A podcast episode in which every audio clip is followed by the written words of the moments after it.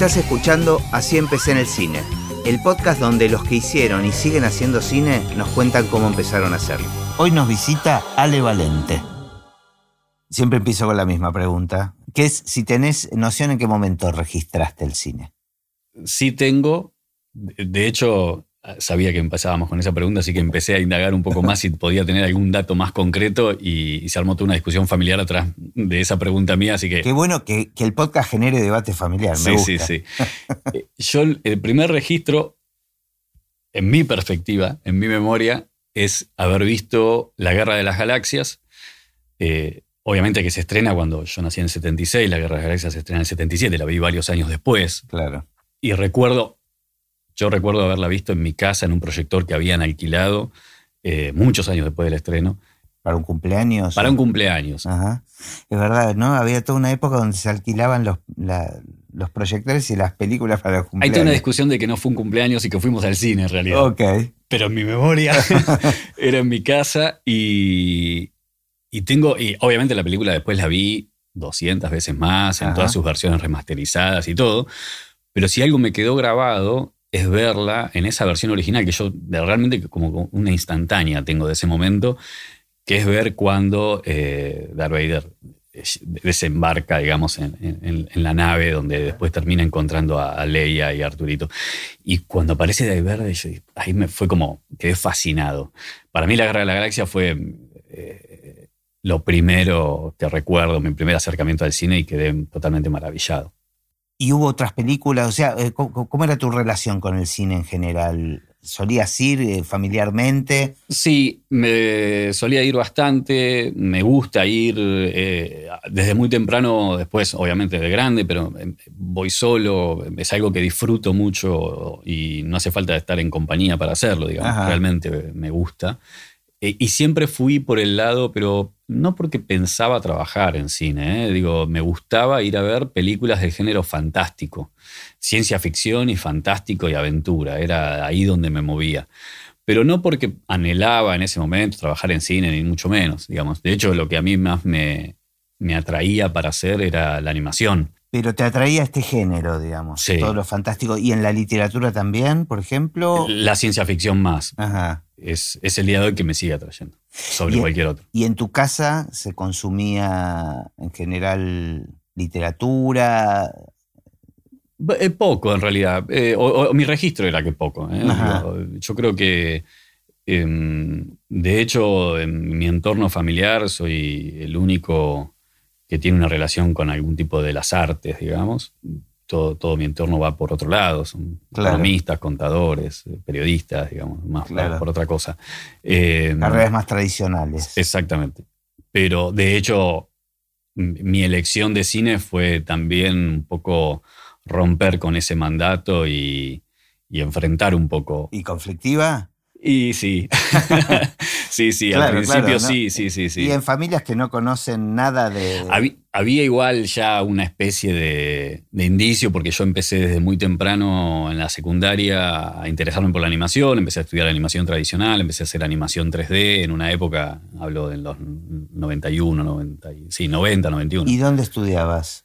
No, en ese, ah. en ese caso era autodidacta. Sí estudiaba animación tradicional con un Gillo, me acuerdo, un, dibujante, un animador de esa época.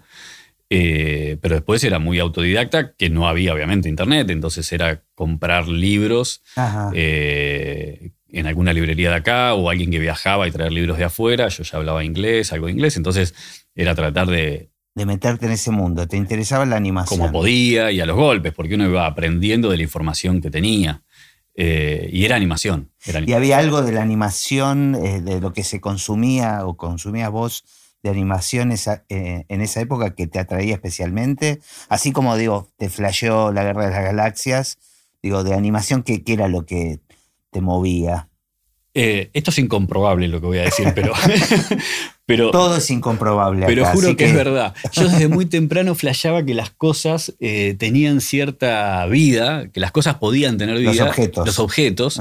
Y, cuando empecé a hacer animación tradicional empecé a desarrollar como un cortito mío en donde eh, en, un escritorio de trabajo, cuando no había nadie, las cosas empezaban a moverse. Apareció Toy Story después y dije, eso era. ah, mira. Pero ¿cómo, cómo producías, digamos? ¿Qué, hacías? Yo ya en de stop motion? O... No, eh, de la animación tradicional eh, pasé directamente a la animación 3D y ya empecé a manejar animación 3D desde muy temprano. Me acuerdo, bueno, no, existía el, sistema operativo Windows, era sobre DOS y nos instalábamos el 3D Studio, eh, que era era lo que había en ese momento, estaba el Topas también, pero yo venía más de, apareció con el 3D Studio.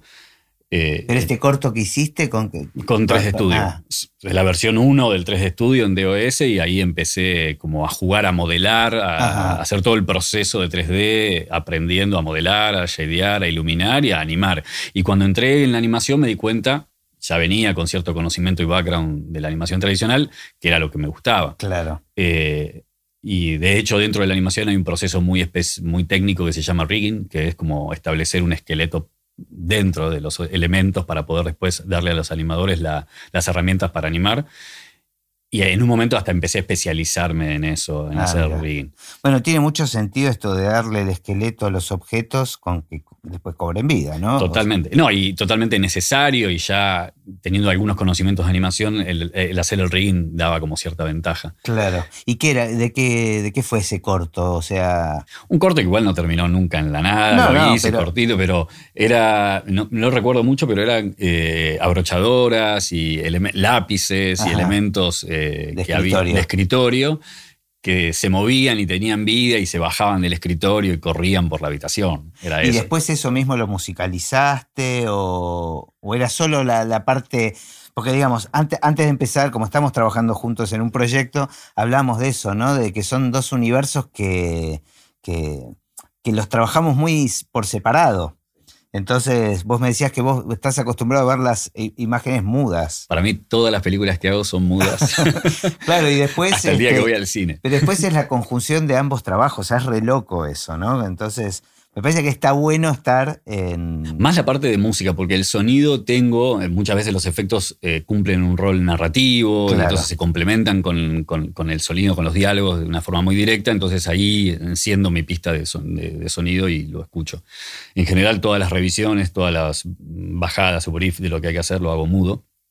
Y sí, me pasa que cuando me encuentro con todo este mundo de sonido, de música, que viene por un canal totalmente ajeno a mí y cuando me lo encuentro en alguna avant premier, quedo maravillado. Siento que todo se, todo se completa. Claro, bueno, es lo mismo que nos pasa a nosotros a ah, veces. Pero pasa que como nosotros estamos un poco este, también en la última parte del proceso, en general lo vemos este, antes. En, un, en, en una película como la que estamos trabajando ahora, que es un poco, llamémoslo, cine catástrofe, es muy importante porque nos afecta mucho las decisiones musicales, ver los efectos. Este, sí, sí, sí. Eh, sí, y para mí es una premisa todo el tiempo. Eh, no me deja de preocupar que lo que hago no quede aislado del resto del proceso. Entonces intento todo el tiempo a los productores y coordinadores de che, envíen esto al estudio de sonido, envíen esto a la música. Digo, quiero eh, que, se considere, porque muchas veces en ciertas películas en donde el efecto de vuelta no es un efecto, un efecto cosmético o estético, sino tiene que ver, o técnico, sino tiene que ver con un efecto más narrativo, donde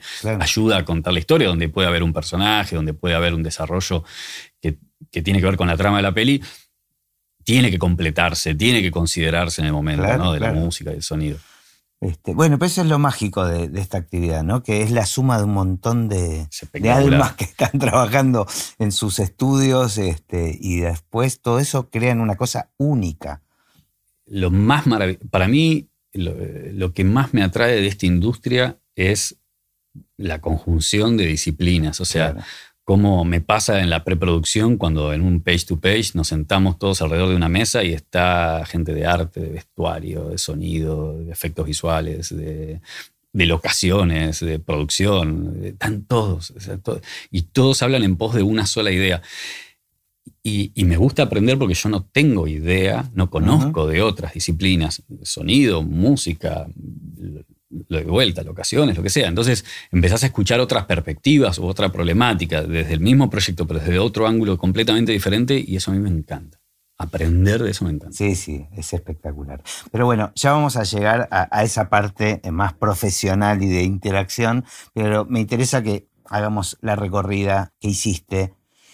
Y mm, bueno, y entonces estabas interesado en hacer animación. Animación. Y, terminaste la secundaria y querías dedicarte a eso? O... Terminé la secundaria, ya venía haciendo animación. De hecho, en el secundario, bueno, dos de mis amigos, que hoy no trabajan nada que ver con, esto, eh, empezamos a hacer animación juntos y nos juntábamos en la casa, en los veranos, a aprender a manejar el 3D Studio. Y, y, seguía haciendo lo mismo, esto, experimentar con, experimentar con pequeños cortos. Con pequeños cortos y de hecho...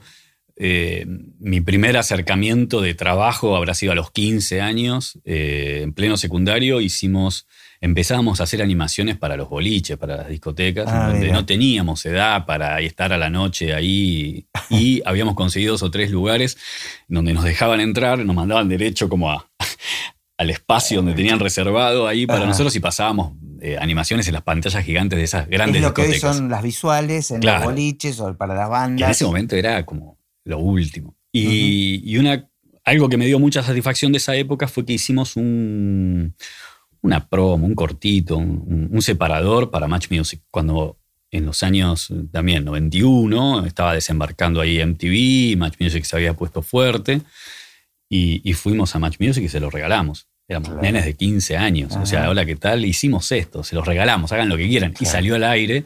Una emoción, ¿no? salió al aire, fue precioso. Eh, así que terminé el secundario y tenía muy en claro que quería dedicarme a esto. Sin embargo, la primera carrera que seguí, y creo que ahí hubo bastante de mandato familiar, eh, fue ingeniería en sistemas. Eh, Lo asociaron, ¿no? Como Bueno, es que ah, la animación venía de un lado, yo venía de un lado bastante técnico también, ¿no? Era, yo, o yo la estaba abordando desde un lugar bastante técnico y no tanto artístico. Entonces. y te eh, llevabas bien con las computadoras. Llevaba muy bien. Aparte de hacer animación, hacía programación. De hecho, había también en el secundario como Changa había vendido un par de sistemas de programación a inmobiliarias de la zona. Había hecho una base de datos para inmobiliarias y lo vendía, programaba en un Clipper 87 se llamaba. Eh, entonces tenía, mi, abordaje era bastante técnico. Y dentro de la animación me gustaba hacer el rigging, que también era bastante técnico, entonces terminé en ingeniería en sistemas en la Universidad Nacional de La Matanza. Y después de hacer un año de ingeniería y álgebra y análisis matemáticos todos los días y encerrarme a estudiar, eh, dije no. Te faltaba la parte, la pata creativa, digamos. No quiero, no quiero números, quiero hacer otra cosa. Eh, siempre paralelo a todo esto, eh, estaba muy cerca del deporte. Siempre me federé en natación, jugaba al hockey en los últimos años. Entonces había una cosa ahí que no estaba, no, no me gustaba quedarme encerrado mm. haciendo números solamente. Y ese fue el gran quiebre, porque trabajaba en una empresa, en una fábrica de aberturas muy conocida acá de Argentina, que mi padre era el gerente de sistemas general de la empresa, y estudiaba ingeniería, y un día les dije a mi viejo, se acabó ingeniería, se acabó la fábrica, renuncié a todo junto, y ahí me fui a estudiar cine a una escuela terciaria. También fue toda una decisión donde estudiar y todo. Eh, y yo miraba constantemente hacia afuera, ¿no? Miraba las universidades de afuera, miraba los lugares, las escuelas de afuera. Y ahí, por, más allá de ir a estudiar cine, dije, quiero aprender acá en algún lugar, porque lo que estudiaba acá era, sí, era dirección de cine, pero no era animación, no, era, postproducción, claro. Y creo que mi primer acercamiento fue una... Había pocas productores años 93, 94, Sí, 94, perdón. 94, 95. Había pocas casas de postproducción en esa época. Había una que se llamaba Icon, que daba sobre la avenida Porreón. Y por algún motivo llegué a Icon, siendo yo 19 años tenía, 18, 19, y, y ahí hice algún arreglo en donde me dejaban ir todos los días. A aprender a mirar cómo trabajaban, a leer manuales, porque uno podía acceder a, software, a plataformas profesionales en esa época solo con Silicon Graphics y nadie tenía Silicon Graphics en sus casas, solo las grandes empresas lo podían tener. Y fue todo un año de, me pagaban el almuerzo y yo iba y aprendía y ahí conocí gente muy profesional, muy talentosa. Y me la pasé un año leyendo manuales y viendo cómo trabajaban con animación 3D y, ese fue, creo que, la primera oportunidad, la primera puerta que tuve para después entrar a lugares más grandes. Claro, es increíble como más allá de, estudiar, que está buenísimo, porque te, digamos, en, las escuelas más formales, este, universidades, como la práctica y, el, y estar en el, ahí, ¿no? En el frente de batalla, te cambia todo. Sí, hoy, hoy si tuviese la oportunidad haría todo de otra forma. ¿eh? hubiera, le hubiera entrado a la industria por, por el arte, más que nada. Eh, yo me reconozco como una falencia muy grande. Eh, tengo muchos amigos, mi camada de secundario sacó muchos músicos. Y, y, para mí la música es un arte totalmente desconocido y me atrae. ¿Y hoy irías por ahí? Si y hoy, otra vida, digamos. Hoy iría donde la animación, donde lo visual y la, y la música se complementen. Me gustaría tratar de entender mucho más del tempo, de, digo, de la animación, relacionarla más con lo musical. Creo que hay mucha relación entre lo visual y la música. son cálculos matemáticos, además, ¿no? Porque, digamos, la música es una división del tiempo. Las frecuencias de onda con el color, con la música, con lo musical. Digo, me parece que hay mucho muchos de ambos mundos que, convergen, entonces hoy mi recorrido hubiera sido por otro lado, pero bueno, en ese momento... Igual siempre estás a tiempo, sí, ¿no? obvio, sí. Pero bueno, en ese momento se hizo con las herramientas que yo tenía al alcance, yo vivía en provincia, en Villa Luzuriaga, digo, no era tan fácil tampoco... Claro. Eh, eh, bueno, era fácil, tomabas el tren y te venías todos los días, pero eh, era con las herramientas que tenía a mano. Claro. Y bueno, estuve un año ahí en Icon leyendo manuales y un día después de un año me di cuenta, la gente que estaba conmigo en realidad se dio cuenta que conocía más del software que ellos. Claro, estuve encerrado un año estudiando, practicando, jugando y, fue una época en donde los canales de televisión se empezaron a equipar años 95, por ahí, 96. Claro, hacía poco se habían privatizado también. Y empezaban con las producciones propias. Y empezaron a comprar, una época de mucha plata, y empezaron a comprar equipamiento Silicon Graphics. Y en donde ahí me contacta un representante de Silicon Graphics en Argentina, y que me lo habían recomendado, che, acá hay un pibe que es un nerd que sabe, que sabe de estas cosas. Entonces fui como una especie de instructor, de capacitor de Silicon Graphics directamente para las empresas que compraban estos equipamientos y yo enseñaba en ese momento era Alias, que era el software de animación. Eh, ni siquiera, después terminó siendo lo que es hoy, es el Maya, ¿no? Pero con varias versiones previas. Y, pasé por un montón de productoras y canales, ahí tuve la oportunidad, pasé por Telefe, por Teis Sport, por Metro, ya ni me acuerdo, Videocolor. Eh, y un día llegué a Canal 13 a artear. Y ahí estaba formado o formándose el Centro de Arte Electrónico de Canal 13, que era un área bastante nueva y lo que fue bastante revolucionaria, digamos, porque en ese momento lo manejaba Javier Unrad, que era un genio para mí en esa época, eh, en donde era un área muy similar a lo que hablábamos del cine, donde se juntaba, había un editor, un diseñador gráfico, un diseñador industrial, un animador, un músico. Digo, se trabajaba más en equipo. Se trabajaba más en equipo y entré al canal a dar en realidad un curso de capacitación de una semana de alias. Habían comprado varias silicon y habían comprado el, alias para animar. Y era el momento donde Canal 13 era Canal 13 muy bueno y pasaba a ser la tele como eslogan. Y aparecía el sol del canal en una parte más corpórea. Y fueron, creo que una o dos semanas de instrucción. Y cuando terminé de dar el curso, que ya no sé si fue un halago o no, porque, o porque no entendieron nada, me preguntaron ¿te querés quedar a trabajar acá? Y para mí era como entrar a Disney. Soy el pibe, claro. 20 años. Dijo, sí, 21. Y dije, sí, claro. Y, trabajé 12 años. Entré a los 20, me fui a los 32 años.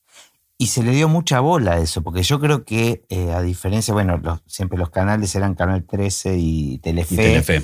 Pero me acuerdo eh, que en los 90 era muy novedoso. En Canal 13 usaba muchos fondos virtuales. Eso no, no, se veía en otros canales. Sí, sí. Teníamos por suerte bastante libertad de la gerencia de programación. Al principio el gerente de programación era Hugo Di Guglielmo y a partir del año 2000 fue Adrián Suar. Eh, y la gerencia nuestra, después se transformó en una gerencia, al principio era un departamento, eh, después fue la gerencia de comunicación e imagen, funcionaba como una especie de agencia y de productora de contenidos audiovisuales para interna. interna, de todo, mayoritariamente para Canal 13, pero éramos Artear, para todas las señales de Artear. Y, justamente por, la conjunción y el trabajo en equipo de disciplinas bastante diversas, todas dentro de este mundo audiovisual, se generaban cosas muy interesantes. Eh, filmábamos con fondos virtuales desde muy temprano, mezclábamos fílmico con video, digo, ya usábamos fílmico en esa época. Bueno, de eh, hecho, este, Poliladron, que fue la, primera serie de Suar en, el 13, en la época de, de Guglielmo, ¿no? Eh, también que había hecho esta cosa de sacarle un cuadro y que fue la primera experiencia. Experimentar totalmente. claro, o sea, había como un lugar para eso en el canal. Totalmente. Y para mí eso, esos años en el canal fue conocer un, equipo de profesionales que muchos años después entendí por sus trayectorias y por lo que fueron, lo que siguieron haciendo, que eran, para mí era un dream team ese lugar. Para mí fue aprender de gente muy grosa, donde aprendí a trabajar en equipo. Yo también era un pibe, eh, un pendejo formado en su casa, encerrado, leyendo un libro. Entonces uno hace una cosa bastante eh, egocéntrica en cuanto a sus decisiones y vos querés... Y ahí entendí de que el trabajo, el mejor trabajo era el trabajo en equipo. Mm. Y que más allá del trabajo, en fin, el proceso. Para mí el proceso era, hoy sigue siendo todo. Yo trato de trasladar eso a mis equipos, o sea, más allá del resultado, el proceso es un proceso de aprendizaje agradable, de compartir, de saber dar lugar a otra idea y de mejorar tu idea en pos de otro. Y eso para mí fue el canal. Y a partir de ahí tuve la oportunidad de empezar a crecer cada vez más. Pero estabas concentrado en todo lo que era animación. En todo lo que era animación. Yo fui junto con un colega, hoy un amigo de muchos años, Diego Caballín, que diseñamos o adaptamos el diseño del Sol de Canal 13. Eh, era un diseño que se había hecho en una agencia afuera y, lo adaptamos a su versión 3D y lo hicimos corpóreo y en ese año 96 hicimos ese lanzamiento. Eh, y yo iba para la animación. Eh, sin saber qué, bien qué quería. Yo quería hacer animación, postproducción y cada vez las aperturas de los programas que hacíamos, todos los programas de Polka, las aperturas las hacíamos en el canal, todo el branding on air del canal lo hacíamos internamente, tuvimos la oportunidad de ganar muchos premios afuera con eso, eh, y era todo el tiempo mezclar la gráfica con el vivo, filmar sobre cromas y mejorar, entender cómo filmar sobre croma, cómo mejorarlo, cómo hacer estudios especializados en croma y darle toda la interacción con la gráfica. Había un montón de separadores en el canal en esa época que decía quédate para ver y tocaban la pantalla, tocaban en el aire y ahí aparecía toda una gráfica que se desplegaba. Y, en eso la competencia no lo tenían. ¿Eh? La competencia no lo tenía. No, ni cerca. Yo conozco, a esa época conozco mucho a los chicos de Telefe de esa época. Hoy son amigos, de hecho. Tengo mis mejores amigos que estaban ahí. Y, nos, todo el tiempo nos mirábamos, qué hacíamos. Yo los iba a visitar, me decían, guarda que viene el enemigo. Eh, pero sí, fue bastante. Nosotros igual jugábamos todo el tiempo a probar y nos dejaban probar y era bastante novedoso para ese momento. Hasta que después empezó a convertirse en una gerencia, em, empezó a abarcar cada vez más trabajos y en un momento a mí me toca, eh, ya Adrián Suárez era el gerente de programación, en el año 2005 aparece un programa en Polka, que era una familia especial, que tenía como desafío un personaje 3D, un extraterrestre que vivía dentro de una familia. Y a mí me nombran como, me pasan como a, hacer el super, por primera vez en mi vida, me dicen, che, hay que ir al set hay que leer el guion, hay que ir al set a filmar, te tenés que llevar el material que vos filmás en el set y después ir a un estudio que tenía un primer equipo en Argentina de tres claves muy básico de captura de movimiento, eh, magnético, no, era óptico. Tenías que dirigir al actor que va a ser Pero porque El, actor estaba, eh, tenía un efecto particular, digamos. Claro, porque este era un personaje 3D que convivía con los actores. Los actores cuando filmaban no veían nada ah, era un personaje 3D, no era un actor. Ah, okay. Entonces yo iba al set en Polka tratando de explicar dónde estaba ese personaje y qué es lo que iba a hacer. Me llevaba ese material, iba al estudio de motion capture, que era bastante chiquitito y, improvisado, pero que funcionaba bien. Y había ahí un actor, eh, más una persona, me acuerdo que era, tenía mucha expresividad corporal, era más del teatro hacíamos los movimientos y después me los llevaba al canal. Y había que crear el personaje. Y había que crear el personaje. Yo lo terminaba de animar, de ajustar, había un chico que me ayudaba con la iluminación. Éramos dos, lo acompañábamos, salía al aire. Y todo ese proceso era cuatro días, eran tres días porque Polka iba con la serie bastante cerca del aire, para tener ese manejo de, guion según como le iba en el rating. Entonces teníamos tres, cuatro días para hacer este proceso, era una enfermedad, una locura. Y esto superaba lo que era animación, porque ya empezaba a tener como otro... Eran otras disciplinas en donde ya la animación se involucraba más con la dirección de fotografía, con la dirección de arte, eh, con otros actores. Entonces no era simplemente una animación motion graphics de un elemento gráfico animado, sino había un personaje que tenía, ahí entendí, claro, la parte más narrativa de la animación. Eh, y ese para mí fue, después de, ya llevaba en el canal nueve años, ocho años, fue el quiebre de, ah, acá hay otra cosa. Acá hay otra cosa que me gusta y mucho. Pero bueno, ese proyecto igual lo, recuerdo también, fueron diez meses. Eh, por suerte le fue muy mal. Me acuerdo que ese año Telefe estrenaba los Roldán. Claro. Con ah, Florencia de la Vega. Nos mató en rating. Eran 40 puntos de rating contra 8 que hacíamos nosotros. Yo esperaba que lo levanten del aire. Porque era mucha presión. Porque yo dormía en el canal. Fueron 10 meses en donde no volvía a mi casa. Pero literal, yo eso era bastante normal en esa época en los canales. Nos, tirábamos abajo de los escritorios eh, a, dormir. y poníamos un cartel para la gente de limpieza que no nos pegue porque estaban con las aspiradoras. Entonces yo dormí durante 10 meses en el canal. Ah, una locura. Una locura. Envejecí un montón. Entonces, de alguna manera, este, este programa te funcionó como una pesadilla por un lado, pero por otro lado despertó algo o te hizo descubrir algo nuevo. Fue un disparador. Y a partir de ahí volví a mirar un poco para afuera y tuve la oportunidad, el canal me mandaba siempre a las convenciones a SIGGRAPH, y yo insistía yo para que lo hagan. Y fui todo, muchos años seguidos, fui a SIGGRAPH a escuchar masterclass de, gente que venía laburando en Pixar, en DreamWorks, en Illustrated Lion Magics. Fui conociendo gente y en un momento tuve la oportunidad de... Fui un montón de veces a, a las masterclass de allá y fui a estudiar a una escuela que se estaba abriendo en Estados Unidos que se llamaba Noman en Hollywood, en North Hollywood. Eh, y yo tenía una familia amiga en California que me hospedaban y me hacían un poco de, eran como mis padrinos ahí para que me quedara. Y me tomé una licencia del canal y me fui a estudiar allá. Y también em, em, empecé a especializar más en lo que era de vuelta en la animación de personajes, en el rigging eh, y empezar a involucrarme más con la industria de los efectos visuales por primera vez. Hoy Nomen es una escuela enorme en Hollywood de efectos visuales. En ese momento yo era el único extranjero, no entendían. ¿Por qué viene este muchacho? ¿Por qué viene un que no lo paga parte de una empresa? ¿Por qué tus ahorros? ¿Por qué ah, tus Claro, yo me lo ¿Por qué tus ahorros están acá, viste? Y no te lo paga la empresa. pero bueno, acá la industria de los efectos recién estaba empezando. Y en el año 2008 yo ya llevaba 12 años trabajando en el canal. Fue una época aparte que el canal cambió de gerencia, entonces estaba desarmando esa agencia y ahí todos empezaron a emigrar hacia otros horizontes. Había como un cierto techo profesional en lo que podía, a mí me interesaba hacer en, cuanto a la imagen. Y ahí tuve, empecé a averiguar un poco de la industria local y tuve un llamado así sorpresa de Juan Pablo Buscarini, que para mí en ese momento no sabía ni quién era, que era un productor de cine eh, que trabajaba en Patagonic. Pero para, ¿esto después que fuiste a estudiar afuera? Sí, sí, ya ah, había vuelto. Allá, cuánto tiempo estuviste? No, estuve, fui varias veces, fui como ocho veces, pero fui primero un mes, ah. estuve tres meses, volví. ¿Y allá solo estudiabas, no trabajabas? No, no, no, solamente iba a hacer, eh, solamente estudio y eran, a veces eran masterclass que duraban una semana y a veces era un curso de especialización que duraba un mes. Claro. Eh, iba y venía, tuve la oportunidad en esos viajes de conocer gente, entonces me podían mostrar, visité Pixar, visité ILM, fue la única que no visité, visité DreamWorks, visité Warner, entonces iba y conocía un poco el entorno. Yo miraba todo el tiempo de, quedarme en algún momento afuera trabajando.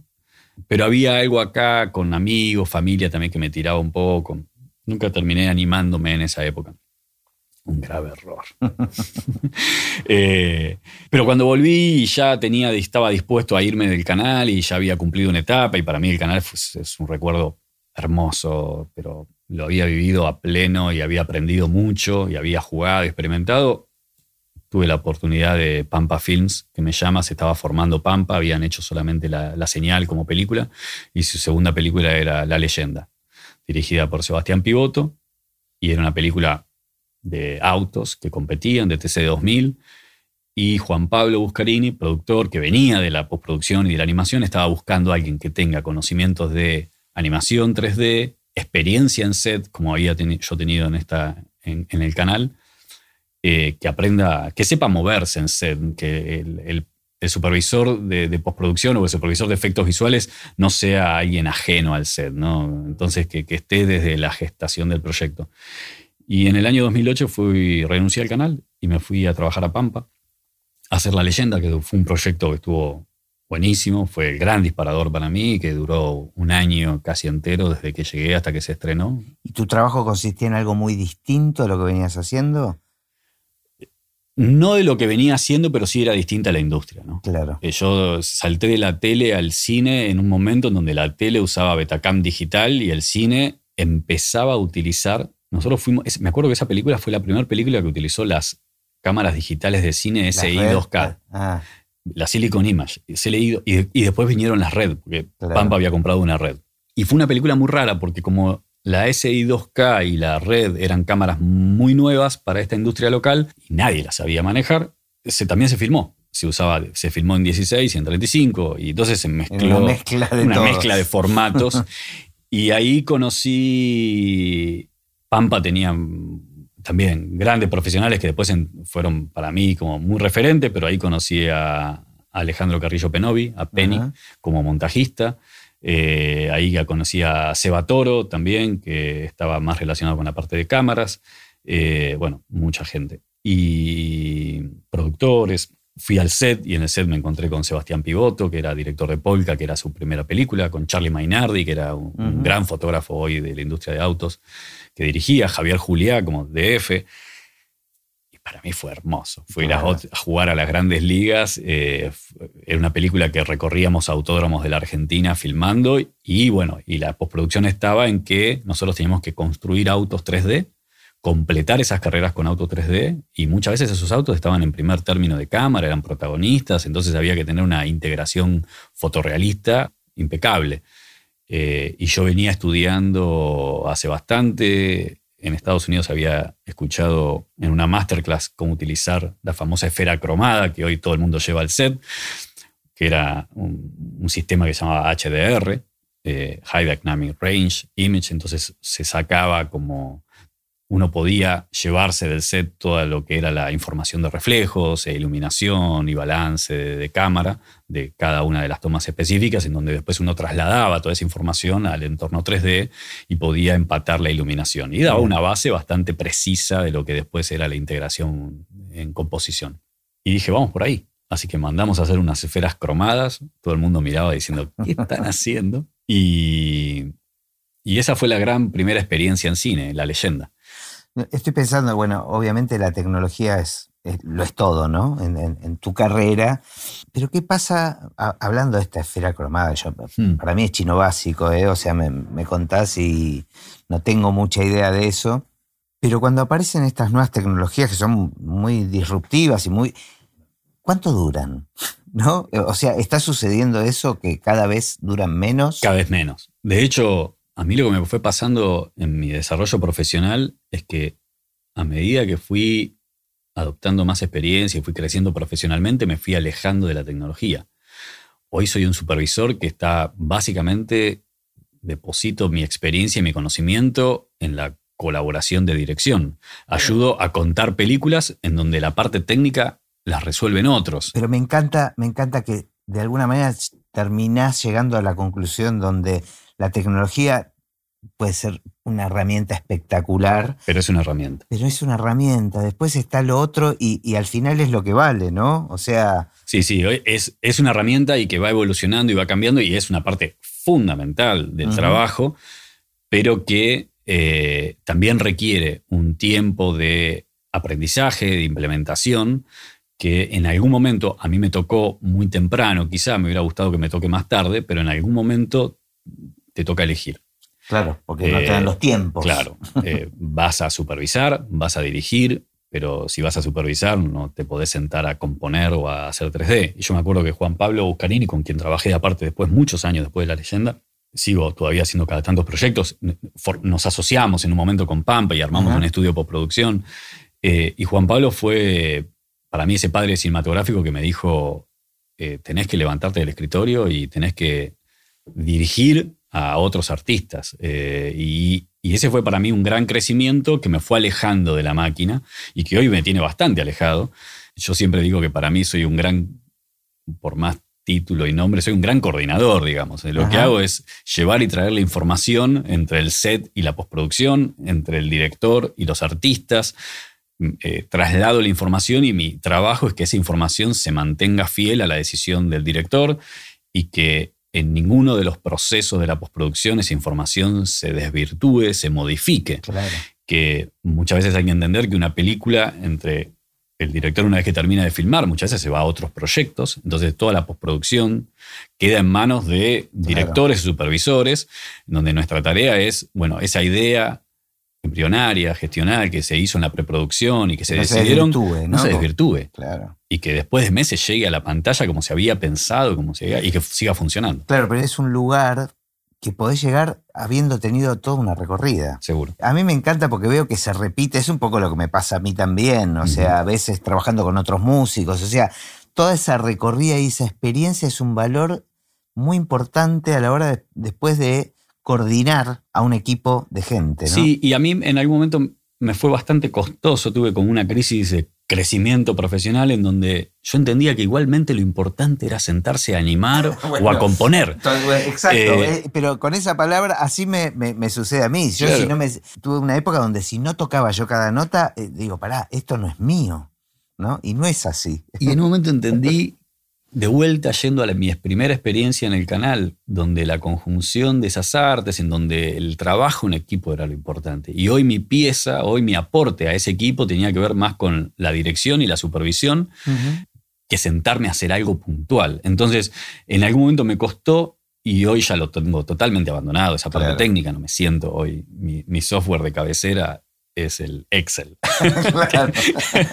que, tiene poco el Photoshop y el Excel, que tiene muy y ya no estás leyendo manuales de Excel y todo eso. No tengo idea, no tengo idea de cómo se hacen esas cosas. Eh, pero bueno, de alguna forma tenés que eh, mantenerte lo más cerca posible. Por supuesto. de la técnica y no tanto de cómo implementar la técnica en un programa, sino de lo que la técnica requiere en set para poder brindárselo al artista, ¿no? Llevar todas las herramientas. Mi trabajo en set básicamente tiene que ver con que las cosas que tengan intervención de efectos visuales se filmen adecuadamente para que después sea posible. Claro, sea posible. Que la postproducción ahí tenga unos ojos presentes y una voz presente, importante. ¿Y quiénes son tus aliados ahí? Bueno, arte me imagino que es fundamental. Con el tiempo han cambiado, los efectos visuales se acercaron mucho yo creo que se acercó mucho al departamento de arte.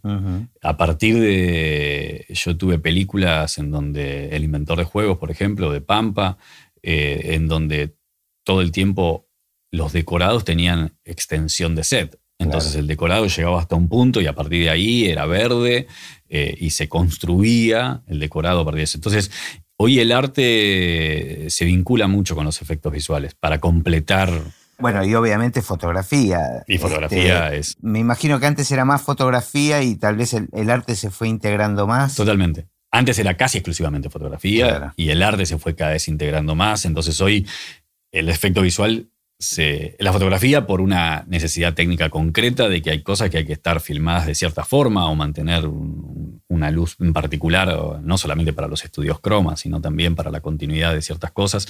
Hoy muchas veces los planos se filman en locaciones y en jornadas diferentes, para completar un solo plano de imagen, un solo corte. Es loco, eso, es eh, increíble. Y hoy el efecto visual también ayuda a resolver cuestiones en set que permite avanzar. ¿no? A veces eh, también el arte y la fotografía llegan hasta un punto, por, o por presupuesto, o por tiempo, o por lo que sea, por logística, por condiciones climáticas, y muchas veces el efecto visual va ahí a, resolver. ¿Pero se resuelve en el momento o se anticipa esto? Digamos, porque digamos, la frase que yo padezco, sobre todo con sonido, de lo arreglamos en postproducción, no sé si a vos te pasa también. Bueno, hay, hay un porcentaje, yo todo el tiempo digo, repito lo mismo, que es no vayamos a improvisar al set. Eh, yo trabajo mucho y hoy creo que soy bastante considerado en la industria por la preproducción más que después por otra cosa, que por la mm. post misma. Me trabajo mucho en la preproducción, en, la lectura de guiones, en los página a página, en la conversación con los directores. Ahí es donde juega la experiencia, ¿no? El poder anticiparte a, a, lo que sabes que va a pasar. La relación hoy mía con los directores y con todos los directores que trabajé, tengo una excelente relación, viene de la preproducción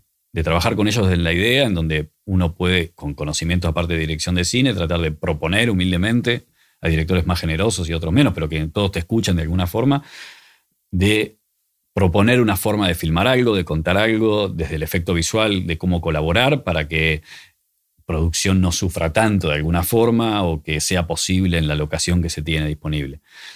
Improvisar lo menos posible en el set para mí es una regla fundamental. Ahora, hay un porcentaje de improvisación que te lo da el clima, por ejemplo. Sí, sí, sí. la condición meteorológica. Entonces, bueno, acá. Imprevisible. Exacto. Y ahí hay que resolver y, y ahí todos te miran.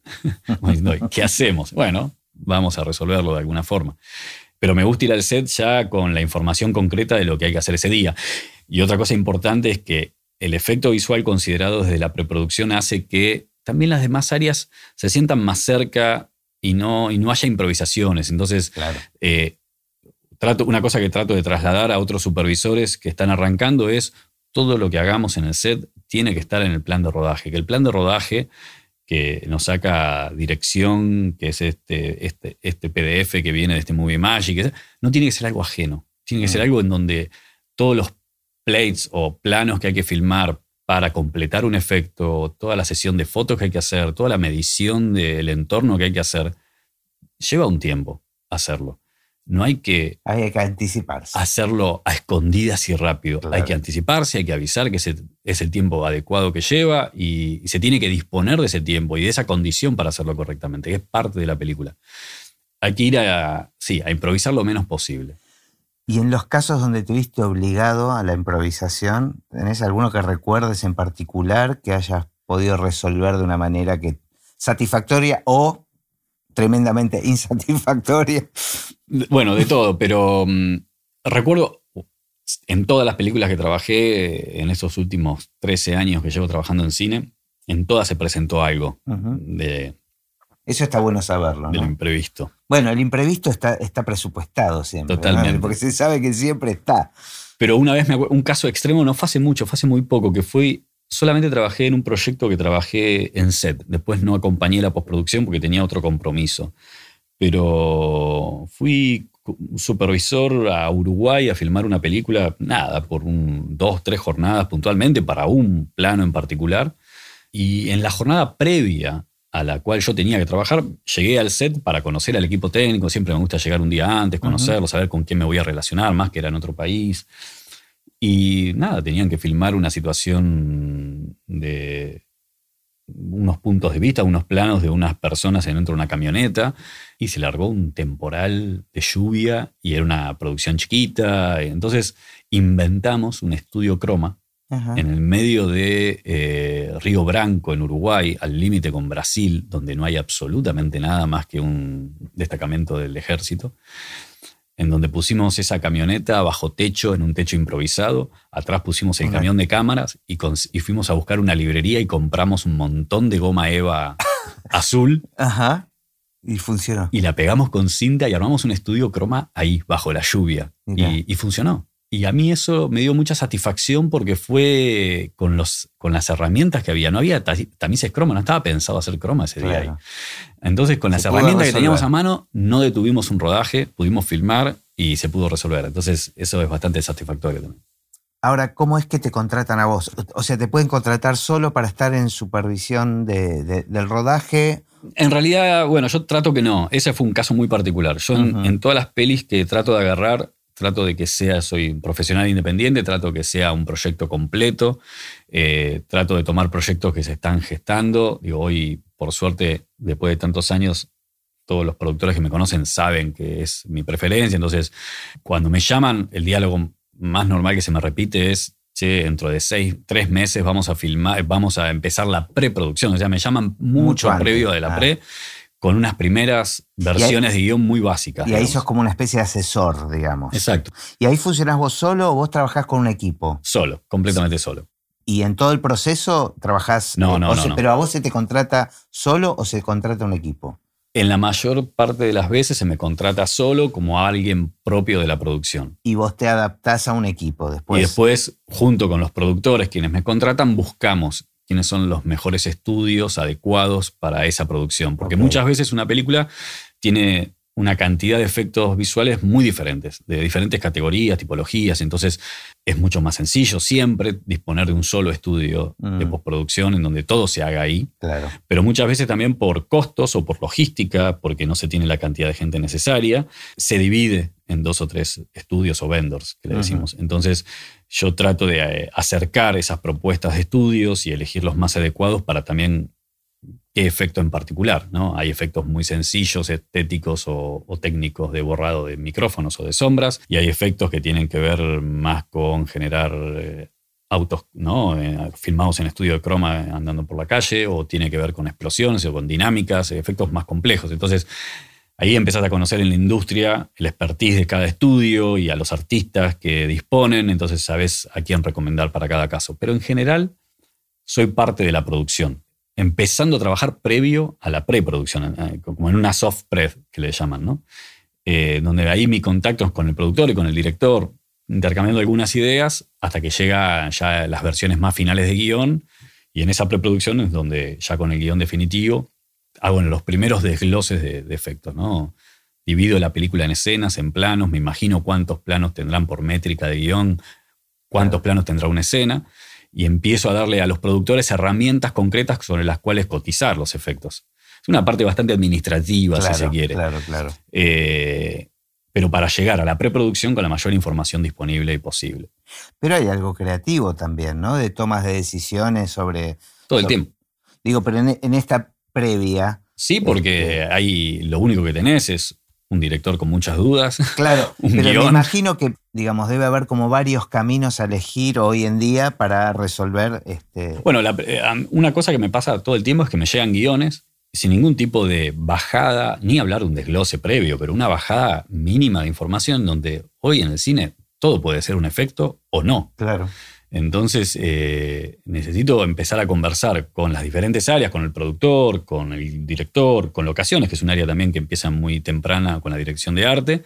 Es decir, claro, esa, es otra área fundamental. Claro, sí, bueno, ¿qué, de todo esto, ¿va a ser real? Claro, ¿qué, qué quieres que sea real y claro, qué no? Acá hay toda una conversación en un diálogo, en un auto, en el desierto. ¿El desierto existe? O sea, ¿va a estar ese desierto? ¿Vamos a ir a un desierto a filmar o vamos a generar un desierto en un estudio? Acá hay una explosión, la explosión existe porque puede existir o no, por, bueno, seguridad, diferentes motivos. Entonces ahí empezás a, desglosar y a desmembrar en donde hay cosas que empiezan a ser efectos visuales o hay cosas que no, que son reales y que después en el proceso pasan a ser efectos visuales también. Claro. Y ahí es cuando todas las áreas empiezan a, no, bueno, dirección de arte tiene, arte tiene también un presupuesto, igual que locaciones, todas las áreas tienen un presupuesto, donde empiezan a ver qué cosas pueden trasladarse a la postproducción. Y ahí tienes que ser lo suficientemente inteligente también para que la postproducción no se, se forme en una bolsa. Claro, claro, claro. Una bolsa de problemas. que mi trabajo en el set, más allá de supervisar artísticamente y técnicamente lo que se está haciendo, controlo un poco también en cuanto después se arregla en post se va a hacer. La famosa de se arregla en post aumenta una cantidad de presupuesto que después no tiene que al final del rodaje ser una sorpresa para nadie. Claro. Pero suele pasar. Suele pasar. Suele pasar y suele haber una cantidad de planos no previstos en donde está, bueno, una peli que estoy supervisando hace poco, digo, estaba todo bastante, bastante controlado y en un momento aparece la Pegasus detrás de algo que no se puede tapar y bueno, hay que borrar, la Pegasus es una grúa. Claro. Y esa grúa está detrás de unos árboles y hay que recortar los árboles. sí, sí. la gente asocia igual todo este trabajo con cosas más este, fantásticas, o, ¿no? Pero a veces tiene que ver simplemente con eso, con borrar pequeñas cosas que, no corresponden a la época o... La mayoría de los efectos de las películas tienen que ver con eh, muchas veces terminar de darle el entorno a algo o, quitar del medio eh, de los planos ciertos elementos que no se quieren, digamos, y son efectos que son totalmente invisibles para el espectador. Me identifico mucho con el tema del sonido, que a veces es limpiar, ¿no? Y que es el trabajo más arduo, pero de alguna manera es el trabajo más ingrato, porque nadie lo reconoce. Nadie lo reconoce. ¿no? Es el trabajo invisible. Yo he trabajado en muchas pelis que figuro como supervisor y me han preguntado, pero no entiendo, ¿qué hiciste ahí? Claro, no había efectos. ¿Qué hiciste ahí? Eh, Nieve Negra es una película de Martino Dara que trabaja Darín y Leonardo Baraglia, que se filmó una parte en Buenos Aires y una parte en, Andorra. Y cuando uno ve la película, en realidad es una historia que sucede en la Patagonia, de una cabaña, en donde hay todo un conflicto entre hermanos, y no ve el efecto. Eh, ahora, el interior de la, de la cabaña que estaba supuestamente en la Patagonia estaba en un estudio en Martínez. Y el exterior de la cabaña estaba en Andorra, en España, porque se filmó en verano de acá y era el invierno de allá. Claro. Y el actor entra y sale de la cabaña todo el tiempo. Entonces, cuando vos ves la película, decís, sí, estar en la nieve. Se, se, filmó en San Martín de los Andes en invierno. ¿Cuál es el problema? Claro, es el trabajo que solo, solo es valorado por los productores, directores, este, pero el público no se entera. Y es una película que tiene 800 planos de efectos. Es un montón. Pero, por suerte, totalmente invisibles al ojo del espectador. Y eso está buenísimo, pues también es una cierta satisfacción de que el trabajo está bien hecho. Bueno, cierro en general con la misma pregunta que en tu caso me interesa particularmente porque tiene que ver con, qué pensás del futuro del cine, ¿no? Pero me parece que vos estás en un rubro que está muy, muy relacionado con los cambios, ¿no? Este, entonces me parece que tu mirada me interesa particularmente. Bueno, yo creo que el futuro del cine es diferente un poco en el que es el cine de afuera y acá en la industria local argentina también. O sea, eh, siento la industria acaba de pasar una, etapa muy dura con respecto a lo que fue la pandemia y la cuarentena. Todos los que trabajamos en esto nos hemos quedado sin trabajo, sin saber cuándo volvíamos a trabajar. Y creo que ahora que volvió a activarse, me parece que mucho de lo que se activó tiene que ver con las plataformas digitales, más que con el cine que como de autor que conocíamos tanto acá. Y por suerte, Ojalá que el cine de, cine mismo, de autor, no se pierda nunca, porque creo que hay algo ahí muy genuino en cómo se trabaja en pos de una idea. Eh, pero también, por suerte, las la industria de la plataforma digital, Netflix, Disney, Amazon, todas, de alguna forma también, por lo menos en la postproducción, vinieron a especializar eh, un poco también esas áreas, a no exigir como una cierta calidad mínima de trabajo, de estándares y nos obliga a nosotros a, formar nuevos artistas, nuevos talentos y a capacitarnos y a ponernos más a esa altura. Mi mirada obviamente está muy vinculada con la postproducción. En el cine, en el mundo, llegó ya hace un par de años el virtual, el virtual production, que es empezar a filmar en estudios con pantallas LED, eh, entornos, eh, parece exterior, naturales, eh, y eso también es una forma de pensar la postproducción en el rodaje completamente a la inversa de lo que veníamos haciendo. o sea, cambia la producción en sí misma. En sí mismo, porque hay por la Tecnología. Por la tecnología en sí misma, porque hay que empezar a, a, pensar y a prediseñar y a trabajar en la preproducción de una forma mucho más fuerte, en donde se tienen que tomar o nos obligan a tomar decisiones para que cuando vayamos al estudio a filmar, esos fondos estaban ya prefilmados o prediseñados o prerealizados para que ahí puedan filmarse con la cámara dentro de un estudio. Entonces el Virtual Production nos abre un nuevo campo a las posibilidades de ir a filmar a entornos fantásticos o a locaciones lejanas o, darle al director herramientas más concretas de ver lo que está filmando y no simplemente tener un green screen de fondo pero nos obliga a pensar eh, el cómo filmarlo de otra forma. Y creo que eso también nos profesionaliza, ¿no? Eh, en la preproducción hay que empezar a tomar decisiones un poco más serias. Claro. Una de las cosas que noté con, la pandemia fue el crecimiento de la animación, ¿no? Sí. Eh, y eso también creo que es algo que va a modificar un poco, de alguna manera, el futuro del cine. Sí. el crecimiento de la animación, por ser un, un recurso artístico que permite trabajar mucho a distancia. Empieza a entenderse que hoy la animación tiene la, particularidad de que pueden empezar a ser muy expresiva, a contar historias, digo, que, bueno, ya lo viene haciendo Disney y Pixar hace muchos años, Pero, pero empieza a estar, ya no hay una hegemonía en eso, también empieza a haber estudios de animación en todas partes del mundo, justamente por esta, esta cosa más plural de, de trabajo remoto donde hay, yo trabajé, tuve la suerte de trabajar en Metegol, de Campanella, en donde había artistas españoles de primer nivel eh, de los cuales nosotros nos aprendimos, nos nutrimos y trabajamos. Y sí, termina siendo un cine bastante más eh, posible en momentos en donde salir a filmar era más difícil. Una gran ventaja de, al principio propia de la animación y hoy creo que de, toda la industria del cine es el trabajo remoto también. O sea, la cantidad de herramientas que nos posibilitan empezar a trabajar de forma remota y colaboración entre artistas de diferentes países.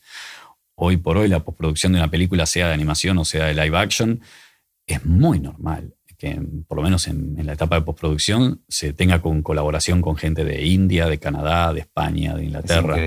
Eh, y no hay fronteras y trabajamos todo el tiempo con gente de afuera. Y eso es, yo he hecho películas completas como La gallina turuleca de Disney que, que trabajamos con más de 100, 200 artistas a los cuales conozco tres, creo. No, no, los vi nunca. Está bueno, porque eso es parte del futuro del cine, ¿no? Digamos, por, por lo menos de una dirección que está tomando este, y uno de los cambios importantes. Sí, yo creo que en, todas esa, en, todo ese avance, en todas esas herramientas, para mí lo que nunca hay que perder, hay que amigarse con esas herramientas, pero para no perder el trabajo en equipo.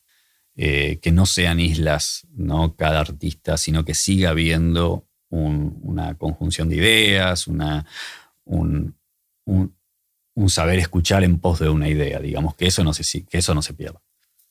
Bueno, buenísimo, muchas gracias. Bueno, gracias a vos por esta oportunidad.